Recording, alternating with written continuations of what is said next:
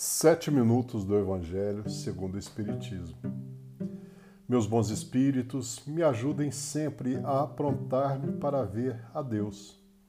Sei que um dia terei que retornar à casa de origem. Deus manda-o ao mundo com recomendações na consciência. Me ajudem a prevenir das tentações pelo anjo da minha guarda e que nunca me falte a boa inspiração tenho tudo para acertar, resistir ao mal e à ilusão. Não me deixe apegar à bebida, ao fumo, à droga, ao desejo do lucro desenfreado ou à palavra insensata. Também não deixe que a preguiça, a desonestidade, a ter mais do que ser. Me ajudem, que na casa de origem Deus espera-me de braços abertos. Que assim seja. Estamos hoje no episódio 113 e no capítulo 7 do Evangelho segundo o Espiritismo. Ocorreria diversamente se o vício dourado fosse fustigado pela opinião pública, como o vício em andrajos, mas o orgulho é indulgente para com tudo que o lisonjeia. Século de cupidez e de dinheiro, dizeis, sem dúvida, mas porque deixastes as necessidades materiais usurpar sobre o bom senso e a razão? Porque cada um quer se elevar acima do seu irmão? Hoje, a sociedade sofre isso das consequências. Não esqueçais que um tal estado de coisas é sempre um sinal de decadência moral. Quando o orgulho atinge os últimos limites, é indício de uma queda próxima, porque Deus pune sempre os soberbos.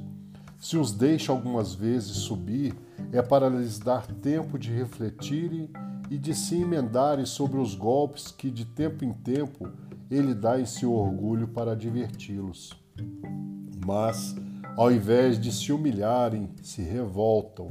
Então, quanto a medida está cheia, ele os abate inteiramente e a sua queda é tanto mais terrível quanto tenham subido mais alto. Pobre raça humana, cujo egoísmo corrompeu todos os caminhos, retoma coragem, entretanto, em sua misericórdia infinita. Deus te envia um poderoso remédio para teus males, um socorro inesperado na tua aflição.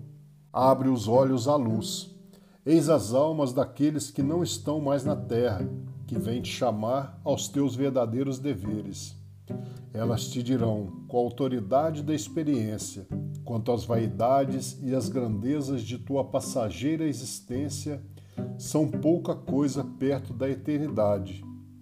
Elas te dirão que lá é o maior quem foi o mais humilde entre os pequenos deste mundo que aquele que mais amou meus seus irmãos é também aquele que será mais amado no céu, que os poderosos da terra, se abusarem de sua autoridade, serão reduzidos a obedecer aos seus servidores, que a caridade e a humildade, enfim, estas duas irmãs que se dão as mãos, são os títulos mais eficazes para se obter graça diante do Eterno.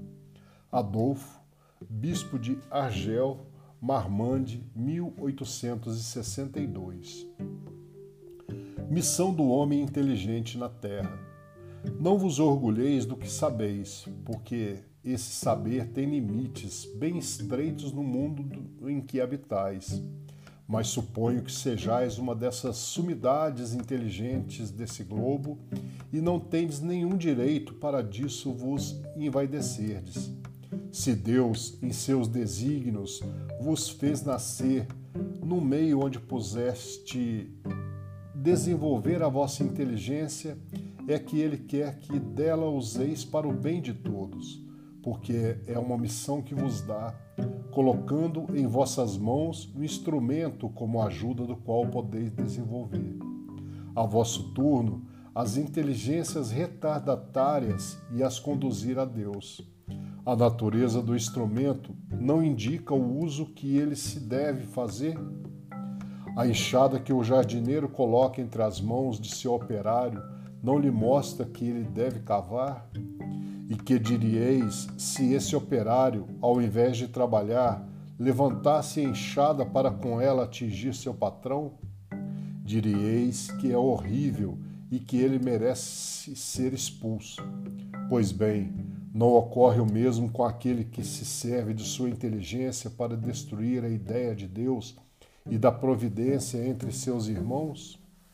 Não ergue contra seu senhor a enxada, que lhe foi dada para roçar o terreno? Tem ele o direito ao salário prometido e não merece, ao contrário, ser expulso do jardim? E o será, não duvideis disso, e arrasta existências miseráveis e cheias de humilhações até que se curve diante daquele a quem tudo deve. A inteligência é rica de méritos para o futuro, mas com a condição de ser bem empregada. Se todos os homens dotados se servissem pela, pelo segundo os desígnios de Deus, a tarefa dos espíritos seria fácil para fazer a humanidade avançar. Infelizmente, muitos fazem dela um instrumento de orgulho e de perdição para si mesmos. O homem abusa da inteligência como de todas as outras faculdades, e, entretanto, não lhe faltam lições para adverti-lo de que uma poderosa mão pode lhe retirar aquilo que ela mesma lhe deu. Ferdinando, Espírito Protetor, Bordéus, 1862. E para a nossa reflexão eu tenho que Servindo vencerás, de Emmanuel. Se o momento é de crise, não te perturbes, segue. Serve ora esperando que suceda o melhor. Queixas, gritos e mágoas são golpes em ti mesmo. Silencia e abençoa, a verdade tem voz. Paciência constante atrai a luz do céu. Acalma-te, servindo, e vencerás com Deus. Eu desejo, em nome de toda a falange espiritual que agora reunidos a cada um de nós, direcione sempre a nossa caminhada diária em nome de nosso Senhor Jesus Cristo, que assim seja.